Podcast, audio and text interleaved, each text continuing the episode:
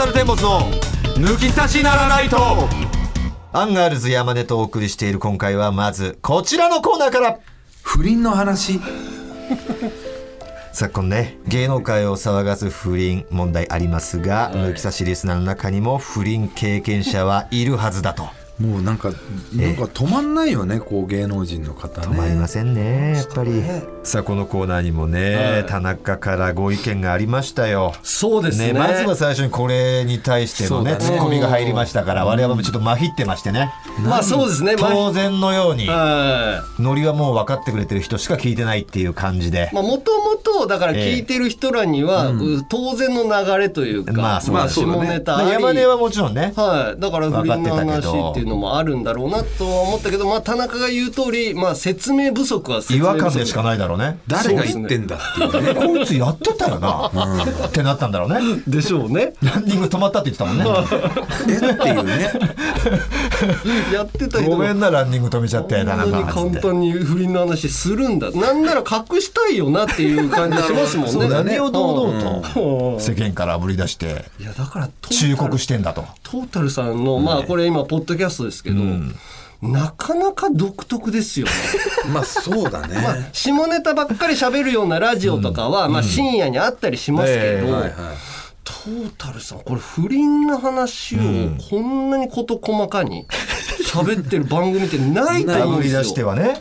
今啓蒙して。そうそうこういう世の中で、ん。それこそうその外野、そのリスナーだったりとか、その一般の人が不倫な何やってんのとか、まあこの人の不倫はいいんじゃないとかっていう話とかはあると思うんですけど、やってた本人がやってた本人が。と話すってすやっちゃうっていうね。うん。山根さんは大丈夫ですよね？いや不倫なんかできないっすよ。できないってどういうこと？数々の。やりたくてもできないっていう意味で言ってんの？まあもともとモテないっていうのもありましたけどやっぱ子供生まれて、んその不倫やって、この芸能人で不倫する人の考えがわからないというか、全部を失うわけでしょ？ま本当そうですね。失わなかった人、まあもともとのキャラクターとかがあったりとかっていうのはありますけど、失う人が多々なのに、やる人の考えがちょっとわからないですよね。すよね。そこら辺はどう？どうだったんですか？ね。その辺はねだからね。バレないだろうっていう高をくく深く考えてなかったかな。あーでも、正直な話トータルさんはキャラクター的に好感度が高いわけでもないから、もともとがね、あぐらの書き方はあったかなあーそれで、まあ、やったとしても、世間からまあ言われないだろうなとは僕は別に思いましたけど、だから子供が言われたかなって感じたかなそうですね。山根はでもやっぱダメだよね。すごい山根はダメだ。よね。まあそうでしょうね。育児もやってるとか、えーってその、まあ家庭を大事にしてるみたいなこともあるし、なんかやってて欲しくないよね。山根はね。山山根が女好きっていうのすごい嫌だよね。やだ。あーでも女は好きでしょ、みんな。ああそうか。そうなんだ。ちょっとほっとしたな。そうそいや、でもとも山根はそういう気と、持ちあったんだ。もともとやっぱりモテたいとか、うまあまあまあ、うんいろんな人とそこうどうこうなりたいっていうのはあったと意思いま外とすけどね。肉食なんだもんね。だって山根ってだってまあそうですね。僕レレに対してはもう突進してたんだろぐいぐい行ったし、本当に嫌がられてる時にもあの家の前までうん。足が勝手に動いちゃったってあの言ったりとかしたこともありますから。もうほぼもうほぼというかもうストーカーだよねそれはね。でもよかったね。そうですね。まああの成就したんでよかったですけどね。うん。まあギリギリですよ本当に。北レレをこう狙いに行く以前の恋愛でもやっぱそういうスタンスだったの常に。結構グイグイの。そうですね。やっぱり自分の方からぐいぐい行かないと何にも起こんないじゃないですか。待っててもやっぱ何にもなんない。し。すごいな。そういうところ意外性あるよね。おーで意外とも男らしいんだよな。そうだよね。そうですね。これはどうなの？やっぱ事務所の違いもあると思うんだよね、はい吉本なんかもう、はい。そういう文化だったもんね。遊べ遊べみたいな。やっぱ先輩の影響もあるよねまあそういうのもあるんですかね。うちの事務所でもまあやらかした人いますけど、まあ過去の先輩とかが。でもやっぱり相当絞られてると思いますよ。そうだよね、うん。やっぱレッドさんとかショックだもんもうそんなあやってたとしたらね。やってたとしたらね。確かにな。仲いいけどさうん。レッさんはそういうの出たら俺ショックだいやわ本当だから田中にも言っとけよあいつ本当に。いや田中やったら終わりでしょ。いやマジでこんだけでもどう持ってなんだろう。って言ってて。田中がやったらそれはそれで。やったらってかやってるから絶対バレちゃダメだよ。すごいなとも思うけどな。本当に言っとけよマジで。いやー。まだバレてないからいいけど。でも俺聞はくしねやってると俺は田中がそうだったらちょっと嬉しいですけどね。確かにね。うん藤田さんが今言ってたみたいに田中だったらっていう感じありますよね。あいつマジでとなんか嘘だろうと思って俺笑っちゃうかもしれない。田中不倫だったら。ここまでモテなくて。で。今の彼女と結婚してうん。そこ不倫とかしたらうん。なんか笑っちゃうな。モテたかったんだなっていうのがすごい伝わってきて。うんでそんな叩かれないのかな？叩かれないかな。あ可能性もありますけどね。笑っちゃう笑っちゃうんだよね。田中のキスとか見たいな。田中のキスは見たいね。ちょっとなんか入手できないかな山根。いやだから僕もまだその彼女とかも見たことないですし会ってもないですよで世間の人らも田中本当に彼女いるのみたいな空気になってきてるんですよね。うん。で嘘なんかもしれない？っていう。知れない山根はどのタイミングで紹介したの、あ、え田中に。ー、付き合ってる時ですか？うん。結婚してから？いやあの結婚する時にまあ承認みたいなのをはいはいはい。あの書いてもらうね。あれの時にも呼んでもらったし、まあお付き合ってる時にも言ってましたね。もう。言ってるし合わせてた、あ合わせたのはだからその印鑑を押すあとあそうかそうか。じゃあ結婚するまでは田中も本当にいたとしても、はい。合わせては来ないか。まあそうですね。だから僕大学時代から友達なんですけど、彼女いたって言ってるんですけどその子も見てないんですよ、嘘いたんって言ってたいたって言ってました。けど見たことはない。見たことない。大学の友達もあほぼ見たことない。でももうそれはもう状況証拠的に言ったらもう嘘だよね。と言われても黒だよかしくないです今ねで回な本当なのかな。いや芸人になってからも彼女いたことあるって言ってるんですけどそれも誰も見てないですよね。うんそうだよね。だからうん嘘なんじゃないかな今回もいや本当であってほしいですけどね,、まあね。俺は友達としては。あとこんな嘘は自分が惨めになるだけだよ。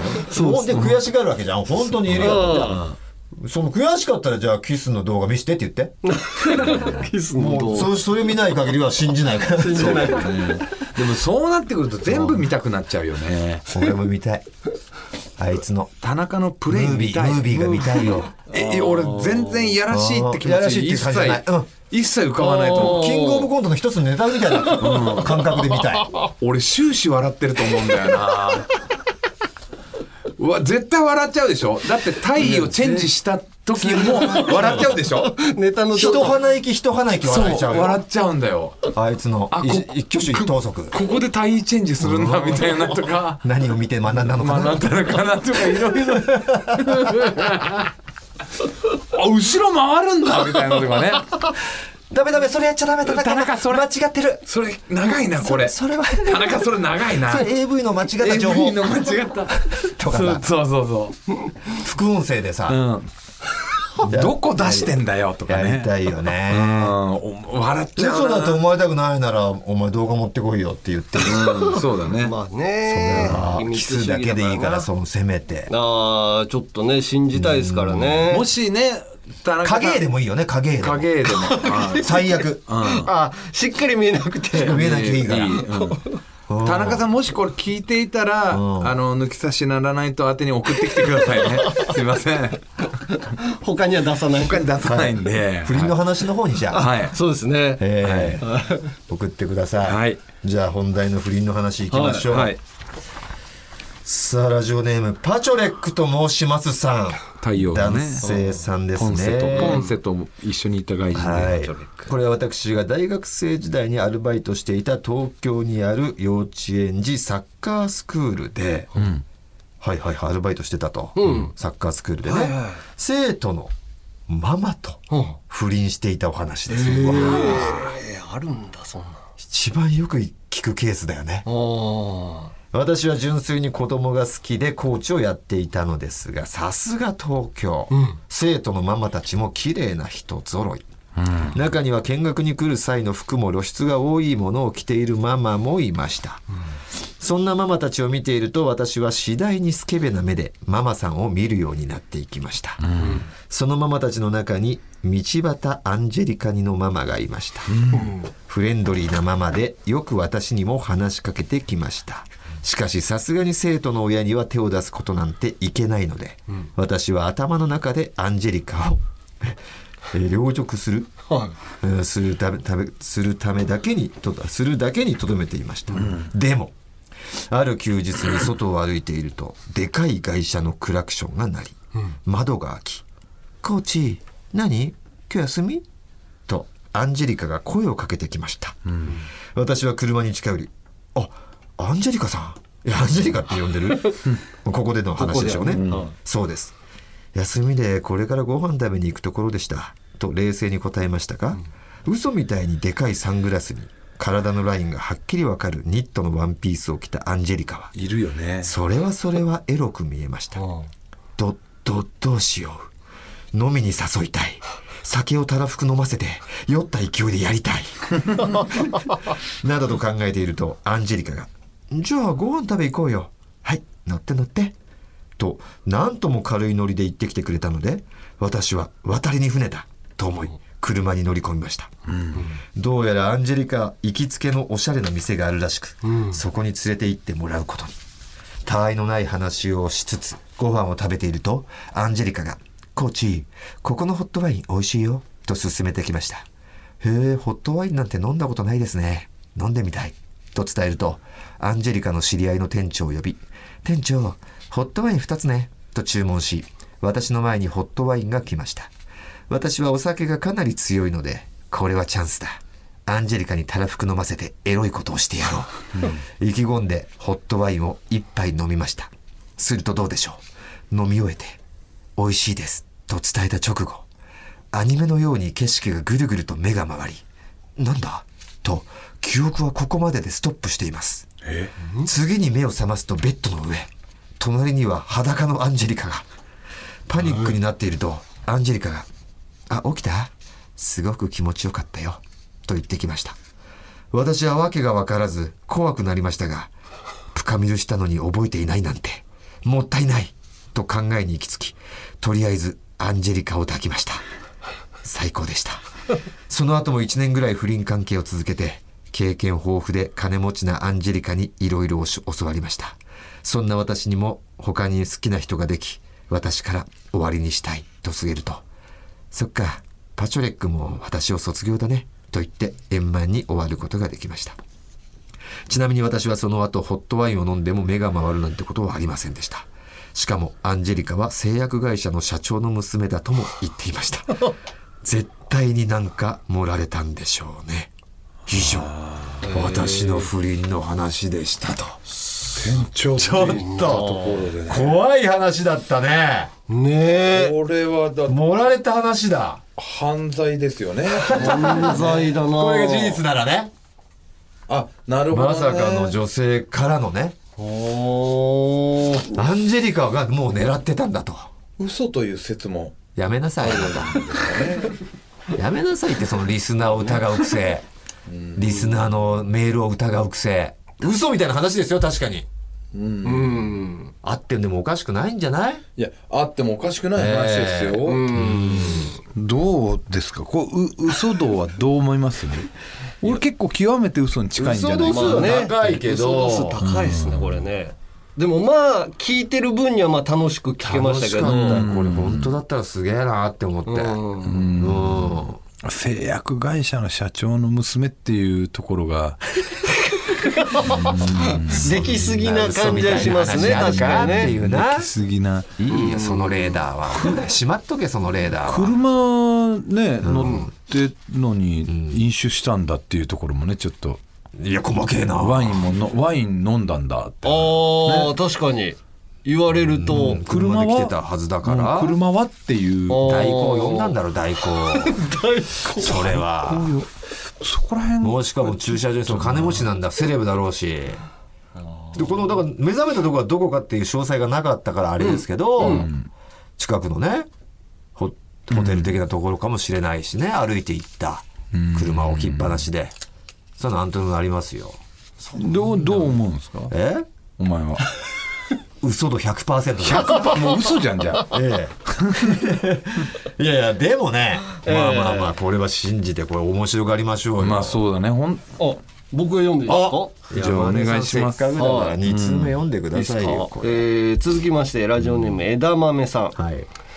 21歳の時彼氏と別れてへこんでいた私に女性だいい人紹介するよと姉から言われ、えー連れて行かれた居酒屋で紹介されたのは居酒屋の店長でした、確かにいい男で会話も面白かったですがまさかの既婚者。あ既婚者紹介するなよと思いましたが、何回か居酒屋に通うようになり、閉店後にカラオケや店を閉めてから飲み直しをする仲になり付き合うことに、1年ほど関係が続きましたが私も普通の彼氏が欲しいと思い別れることに、あはい。次は連れて行ってもらったバーのマスターえー素敵なバーで、えーその後もよく行くようになりました、えー店の外でご飯に誘われ何回か店外で会うようになりましたがまさかの既婚者と判明。あら。えー当時22歳の私はまあいいかとご飯バー店でプカ見るという関係が、店で？えー半年ほど続きなんとなくフェードアウトで関係は終わりました、そして次はまた連れて行ってもらったバーのマスター、えー初めて行った時すごくタイプと思ったのを覚えています。私は当時彼氏がいましたが店に通ううちにご飯に行ったりと仲良くなり閉店後の店でそういう関係になりました。えーお互い既婚者と彼氏持ちというのは承知の上で割り切った関係でした店が始まる前にご飯を食べに行ったり店を閉めて飲みに行ったりカラオケダーツ休みの日は海などたくさんデートを重ねました。相手の奥さんはもともとキャバだったので、えー飲み飲みの付き合いは理解があるらしく、えー特に怪しまれることはありませんでした、そういう関係は約5年続きました。長っえー店に彼氏を連れて行ったことがあるし5年の中で相手は2人の子供を授かりましたし今思うとダメですが楽しい割り切りの関係でした。そして28歳になって彼氏と別れた私は友人からいい人いるよと男性を紹介されました、結婚を意識する年齢になったので真面目に付き合おうと思ったのにと、不倫相手が店を閉めて転職するのとタイミングが合い関係は終わることに。ほうそして私はめでたくその時紹介された人と結婚することに、えー結婚前は浮気不倫なんてバレなきゃいいと思っていましたが現在34歳になり子供2人にも恵まれて今では夫と子供のことを考えると不倫なんてありえないという考えに改められています。ほえー結婚後も不倫のお誘いなどがありましたが無理と断るよ断れるようになりましうた。おちなみに高校の時バイト先の板前さん前の職場の支店長など既婚者から付き合おうと言われたことが何度かあります、男は好きあらばしたいのだなと自分が既婚者になった今考えさせられます。色恋沙汰にはかなり真面目な夫には過去の話がバレただけで離婚されそうです。今後も真面目な嫁を貫こうと思います経験上飲食店夜の店は不倫率がかなり高めでしたと。はあリアルですね。リアルだね。最初の手紙とは一点めちゃめちゃ不倫して。めちゃめちゃ不倫してましたね。でしかもイートインが多いですよね。ヒートインって言うの？店で店でやるこねイートインが多いですよ。店で。イートって言うの すごいね。店でやんだなぁ。最初のなんかお姉さんもそうだったんじゃない？お姉さんもだからそういう関係でさ。あー。かもしんないもう私いいからうちの妹行きなよみたいな。っああてことでしょってことだよね。だから、ラフな考え方の人だよね、ラフだけどまあまあな鬼畜ですよねそのおなか姉ちゃんね。なかね。すごいな。そうだったとしたら。もしかしたら見抜いてたのかもしれない妹のそういうの。あでもそういうのを経てね、うん。今こうやってほら、えー不倫ってよくないってことを学んでるわけだから、うん。これいい例というかね。モテるんでしょうねまたこの方ね。だと思いますよ、まあそうでしょうね。可愛いんか綺麗なね感じなのでこう初対を持ってる妻子持ちの人によくお誘いされてたっていう片鱗からして、うんこう愛人にしたい顔なんじゃないですか？いけそうだと思われる。いけいそうけそうだと思われる顔、割り切って人そういう関係やってくれそう顔。うん。やってくれそう顔まあそうなんじゃないでしょうかね、うん。いやああるんだな。ーねえ。だからそうっすね、21歳の時にその不倫があったってことで、そんなにだからもうなハードルは低かったんでしょうね。そうだね。もう別にいいやっていう感じ。だから21歳ぐらいだと、うん。これって大変なことをしてるっていうのの感覚があんまないのかあもしれないね。あ若いし。若いし、であだから実際問題それが向こうのね奥さんにバレて、うん。で損害賠償とかね、ん。慰謝料や、ね、そういうのがあったら、うん。とんでもないことしちゃってたんだって思うけど、そうん。そこもミスに終わってるから。そうですね。だからそんなにこう大変なことをしてるっていう感覚がないのかもしれないね。で意外とそれがトントン拍子で何回も続いちゃってるから、成功体験が多いからそうですね、いやー衝撃だろこれ。いやリアルな声ですからねこれがリアルなね山田さんこれ街の声ですよ。いやーだからそういうリスナーが集まるんでしょうね。まあそうだね。これどうですか？ジャ集まンピンるでしょうねってあなたあなたの奥さんヘビーリスナーですよまあ確かに確かに楽しく聞いてる人もいりゃ、えだからそれに理解がないと続けて聞こうっていう感じにならないじゃないですか。どうなんでしょうね。ジャンピンでこのコーナーを立ち上げて、うん。あの募集したら来ますかね？え多分来ないと思ういやー来ないと思います。なんか嫌悪感抱いてリスナーから離れそうですよね。だから我々のリスナーはこういうの好きなんですよ。おそらく。こういうの聞くのも好きだしそうですよ下世話が好きだ下世話からあー。うん。で紹介する人もそういう感じの人が多いですよそうなんでしょうね。おそらくですけど我々のリスナー100%の確率でガーシーチャンネルの登録してると思いますよ。ね。はい。メンバーでしょうねおそらくね。メンバーですね。ええ100%の確率で。パーで。多分ジャンピンのリスナーいないと思うよ。ガーシーガーシーチャンネルって何ですか？ってなってるてると思う。まあそうですね。話題にも上がんないもんなだからホクレレはジう。ャンピン聞かないんですよ。いやだからそういう話になってくるとややこしいですよね。だからあなたがこのラジオでどんな声なのかって今日初めてホクレレ聞いてますから。ああそうか。自分の旦那さんのラジオあージャンピン聞いてないから。あこういう感じなんだラジオの時ってっていうね。うちの旦那ってラジオ山根はこういう感じなの？っていうのが分かったと思いますよいやーということでね、はい。山根さんも満足してくれたみたいです、はい。さあこのコーナーではね毎回印象に残ったメールを送ってくれた方にサイン入り番組ステッカーとスポンサーの株式会社ウルトラチャンスさんからご提供いただいたスペシャルプレゼントを差し上げておりますが、うん。山根さん、はい。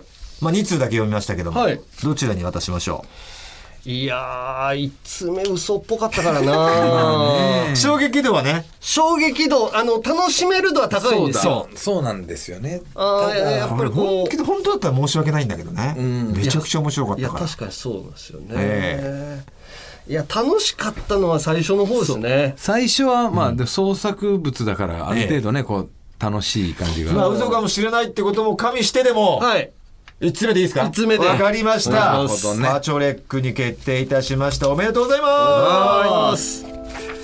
さあこの不倫の話ではねあなたの許されない恋の告白を待っております。アドレスお願いいたします。はい。TT アットマークオールナイトニッポンドットコム TT アットマークオールナイトニッポンドットコムです。皆さん不倫は絶対にダメですから、ね、誰が言ってんだよ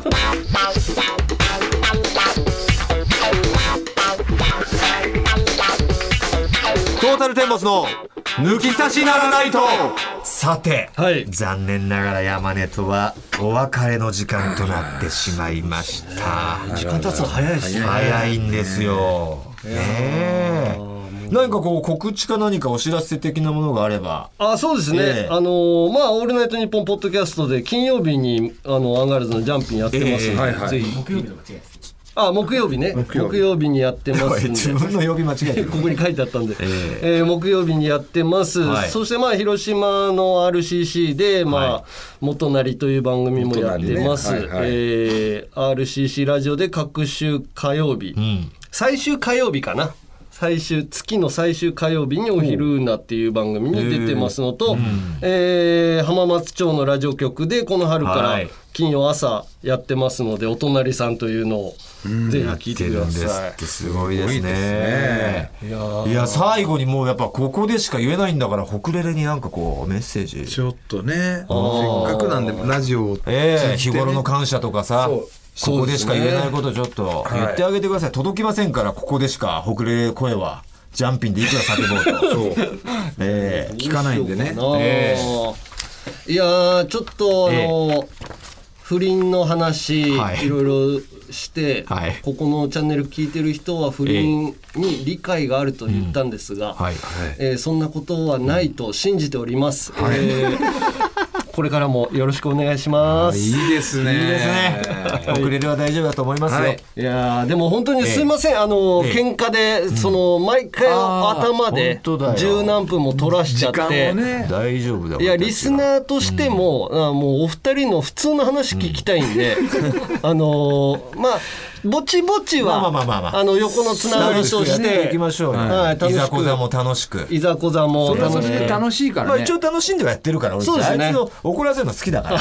毎週じゃないからね。そう月に一回こうあのたぎらせるコーナーみたいなもんですからねあー。我々そういうのはあのありがたくいただきますんで、えー、まあよろしくお願いいたします。よろしくお願いします。はい。ということで今回番組100回記念でゲストに来てくれたのはアンガールズの山根ホクレレの旦那でした。はいありがとうございました。ありがとうございま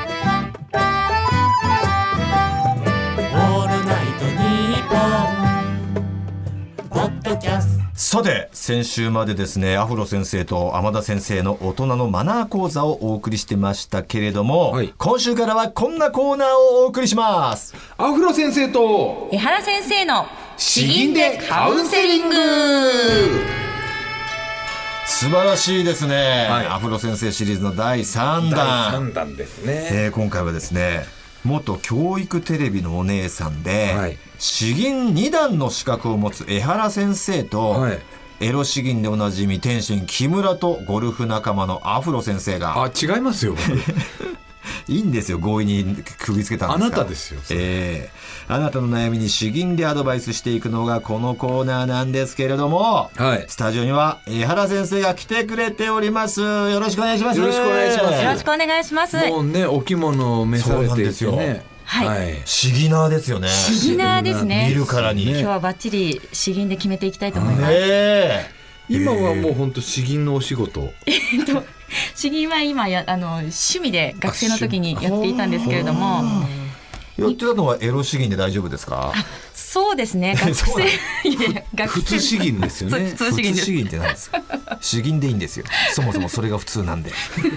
教育テレビのお姉さんをやっていたお姉さんそうなんですよ。はお姉さんでした。いな具体的になえあ、えっ、とですね、うん。小学校6年生の理科の番組のお姉さんをさせていただいてました。ああそう。のお母さんと一緒ではなくて。ではなくてそうですね理科番組です。理科の。はい。理科で言うとえあれ理科はなんだっけ？我々のちっちゃい時は算数水水は算数はタップだよね。だよねタップ。君あーあ知ってますか？出ますよ。SS のおいくつなんですか？45です。あら！じゃあもう同世代ですね。同世代ですね。本当だ52年？2年。はい。あら2個下だ。探検僕の街とかそうですね。ってますか？はい、バッチリ長嶋さん。倉さん。倉さんは違うっけ？クヨクラさんだよは絶対知ってると思いますけどね。倉さんは探検僕の街じゃないっけ？ああちょっとその辺がね。張さんかな。張ささん。がいるから。うん。ちょっとね分かりませんけれども。懐かしいですね、はい。教育テレビのお姉さんやってたんですっそうなてんですよ。やっぱりこう結構プライベートのルールとか厳しいんですか？お姉さんはいや、特にその時に何か言われたりはなかったですかね。お兄さんとは恋愛禁止とかないんですか？なかったですね。なかったですか？はい。へ。え。どうなんですか？じゃあその時のお兄さんとちょっと付き合ってましたとかあったんですか？ああ、ちょっとそれはどうでしょうかね。ご想像にお任せいたしましょう。まあなかったらないって言いますからね。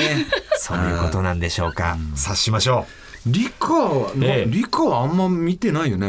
理科は得意だったんですか？それとももうたまたま理科の番組やるよっ理科てあ、理科はでも得意ではありましたね。あのじゃがいもにヨウ素液をかけて、でんぷんがあるねとかはい二酸化炭素に懐かしい。火をつけて火をつけて爆発させるみたいなね。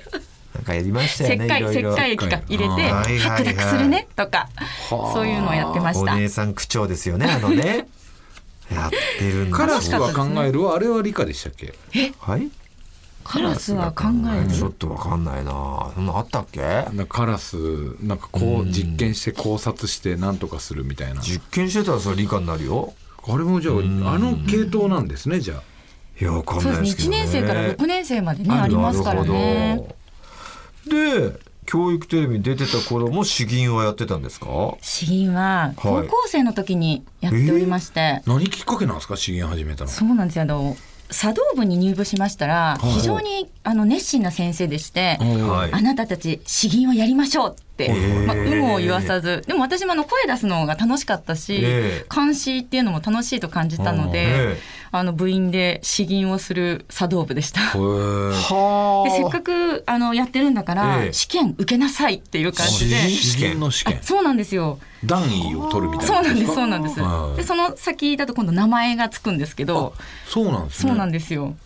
へえじゃあ高校の時からたしなんでたと。たしなんでた。そうですね。はい。それこそ木村と同い年じゃないですか、あそうかもね。ね。あいつ確かに2個下ぐらい二個下ぐらいだから1個下か2個下だもんね。そうだね、もう彼はあの詩吟の裾野を広げてくれた功労者だと思います。そうですね。あれで詩吟っていうのを聞きましたが初めて知りましたエロですよ。お 正直どうですか？それによってお父さんがなんか詩吟団体から外されたらしいですよだって。そうです。そのエピソードも知ったんですけど、ええ。お父さんが素敵だなと思って、あのいい話だなと思って。息子をね、はい。守ったというかまあそうまあなんですよね。私が外れて済むぐらいだったら外れようみたいな、うん。かっこいいと思って。器でかいですよね、はい。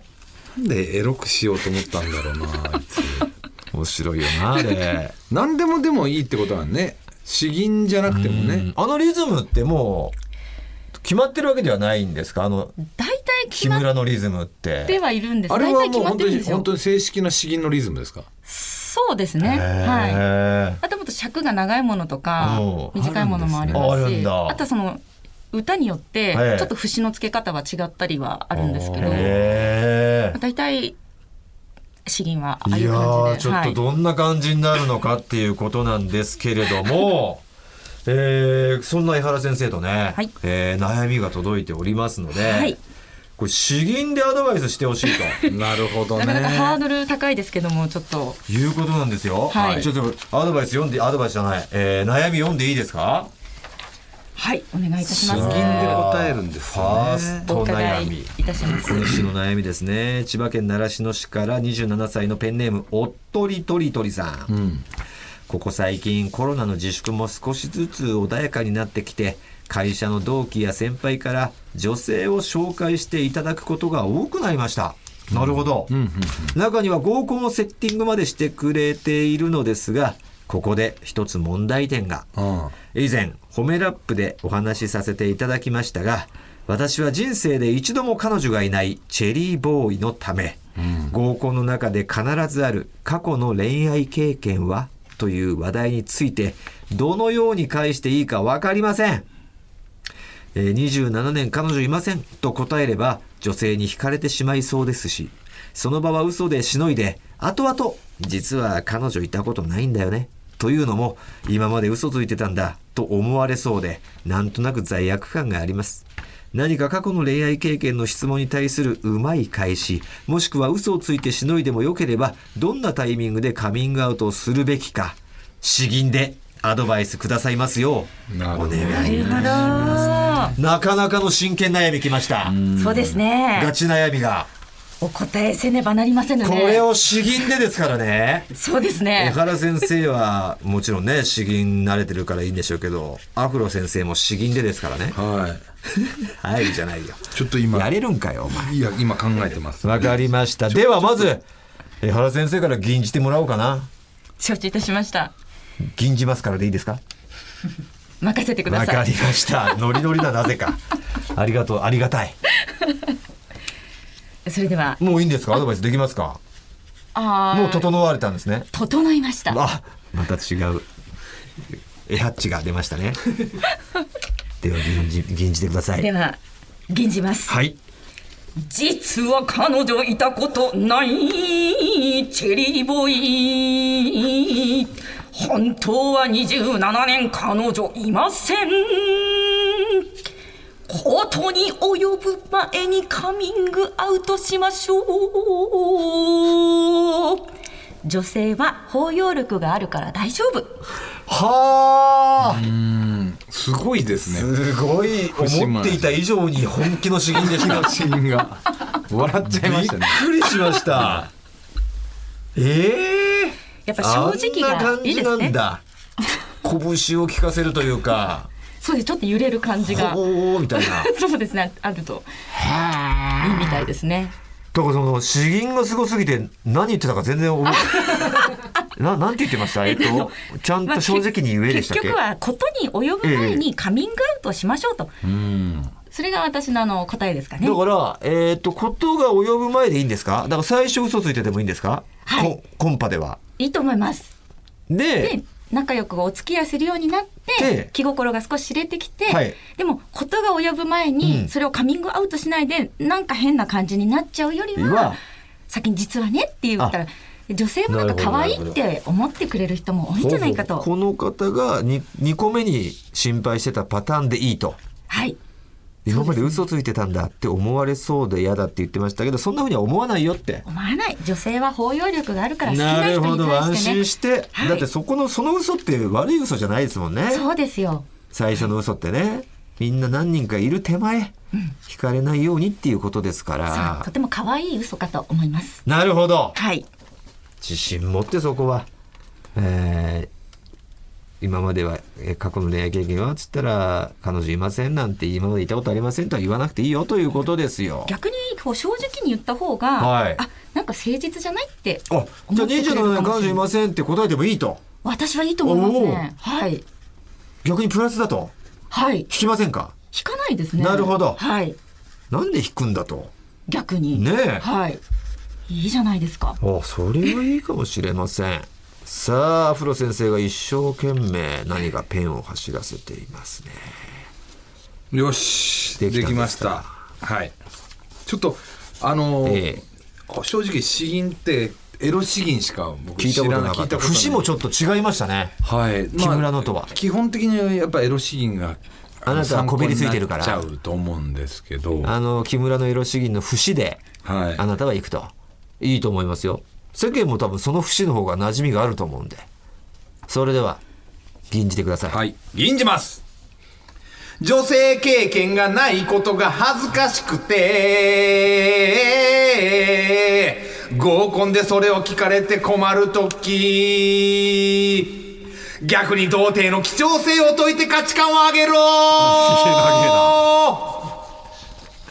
なるほどどうですか？いやいやだからあなたのその詩吟もそのなんだろはい。まあもうほぼ木村う木村すぎてちょっと笑っちゃってたんで、はい。しっかりこう吸収できなかったんです。言ってることはまあ女性まんまでいいだろうって。女性経験がないことが恥ずかしいと、ええ。思う。で合コンでそれを聞かれて困ってるんですよ。困ってる。逆に童貞の貴重性を解いて。だから27年彼女いませんっていいってことでしょ？そう。しかも自信満々でいいけどみんなみんなもう童貞を卒業してるんですけど、うん。僕だけなんですよ。うん。これってすごい貴重じゃないですか。誰か僕のファーストを奪ってほしい。くしくそうもすると価値観が同じアドバイスだということですね。そうですこねれ詩吟によってね全然入ってこないんですよ。はい。笑っちゃって。笑っね。なんで詩吟で言ってんの？ってなっちゃうから。すっごい詩吟を考えるのにまあでも普通のこと言ってても詩吟で笑えるから5件聞いてますよこれ。そうですね。えうまみはありますよね。え だって何にも大したこと言ってませんもんね。そうですね、ええ。はい、でも面白くはなりますからね。そうなんですよ。いいとこ目つけましたね木村もね。いいですね。ぱ。いやあいつは面白いこと言ってますからちゃんと。エロくて。エロいエロいええ。いやということで2人ともくしくも堂々と胸張れと。そうですね。そうですね。はい童貞に胸を張れとはい。いうことですよ、はい。ね、自信ついてくれたんじゃないでしょうか、はい。はい。さあこんな感じで皆さんの悩み このように詩吟でアドバイスしてもらいますんで、えーあなたの悩みを募集します。悩みは重めのも重めのものから些細なことまで何でも OK です、はい。アドレスお願いいたします。TT アットマークオールナイトニッポンドットコムいらんあいらない。終わっちゃったじゃないかよ。ねえそちらでお願いします。はい。さあ、ヘラさんもメールを紹介した方にはのくだりをお願いいたします。ええ。メールを紹介した方にはクオカードか電話を差し上げますのでわお。必ずどちらが希望か書いて送ってください。はい。あなたの悩みお待ちしてます。お待ちしております。ありがとうございました。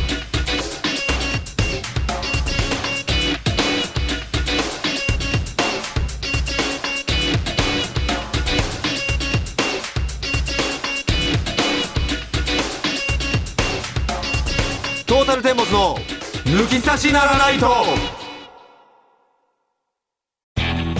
コージーアップ番組イベント第2弾開催決定。飯田浩司の OK 工事アップ激論横浜ベイサミット in 神奈川県民ホール。4月28日日曜日。出演は須田慎一郎峯村健二宮崎哲也ほか。チケット好評発売中。詳しくは番組ホームページをチェックです。そしてはい岩倉さんもいます。オールナイトニッポンポッドキャスト蛙亭のトノサマラジオ。どんな番組か説明お願いします。あなんとか説明を。一言絞り出して時間もあるからお願い。頑張れ。お日本放送のポッドキャストステーションで配信中です。トータルテンボスの抜き差しならないとシーズン2。この番組は株式会社ウルトラチャンスのサポートで、東京有楽町の日本放送から世界中の抜き差されお届けしました。さあエンディングです。今月4月はペンネームマキシムインフィニティに、えーの送ってくれたトータルテンボスに乗せてお送りするエンディングのお時間です、はい。さあ今回山根が来てくれてのね特別会でした。100回記念会、はいいかがだったでしょうか？ねえこれを受けての田中の感想が楽しみでなりません。ませんね。ねえそちらの方も皆さん楽しみにしておきましょう。さあこのこの番組では抜き差しリスナーからのメールを待っております。今回お送りしたコーナー以外にも褒めラップ大村官能日記抜き差しとんでも理論えーゴシップテンボス抜き差し世論調査のテーマへのメール送ってくれください。そして引き続き番組のエンディングテーマも募集中です。ジャスラックに登録されていないオリジナルの音源をお持ちの方はぜひ送ってください。すべての受付メールアドレスはこちら。TT アットマークオールナイトニッポンドットコム TT アットマークオールナイトニッポンドットコムです。褒めラップと合わせましょうへの出演希望の方は電話番号を忘れずに書いて送ってください。なお番組に関する詳しい情報は抜き差しならないと番組ツイッターアカウントでチェックして番組の感想などはぜひ「ハッシュタグ抜き差し」をつけてツイートしてください。それでは今週はこの辺でお相手はトータルテンボス大村智広と藤田健介でした。また来週さようなら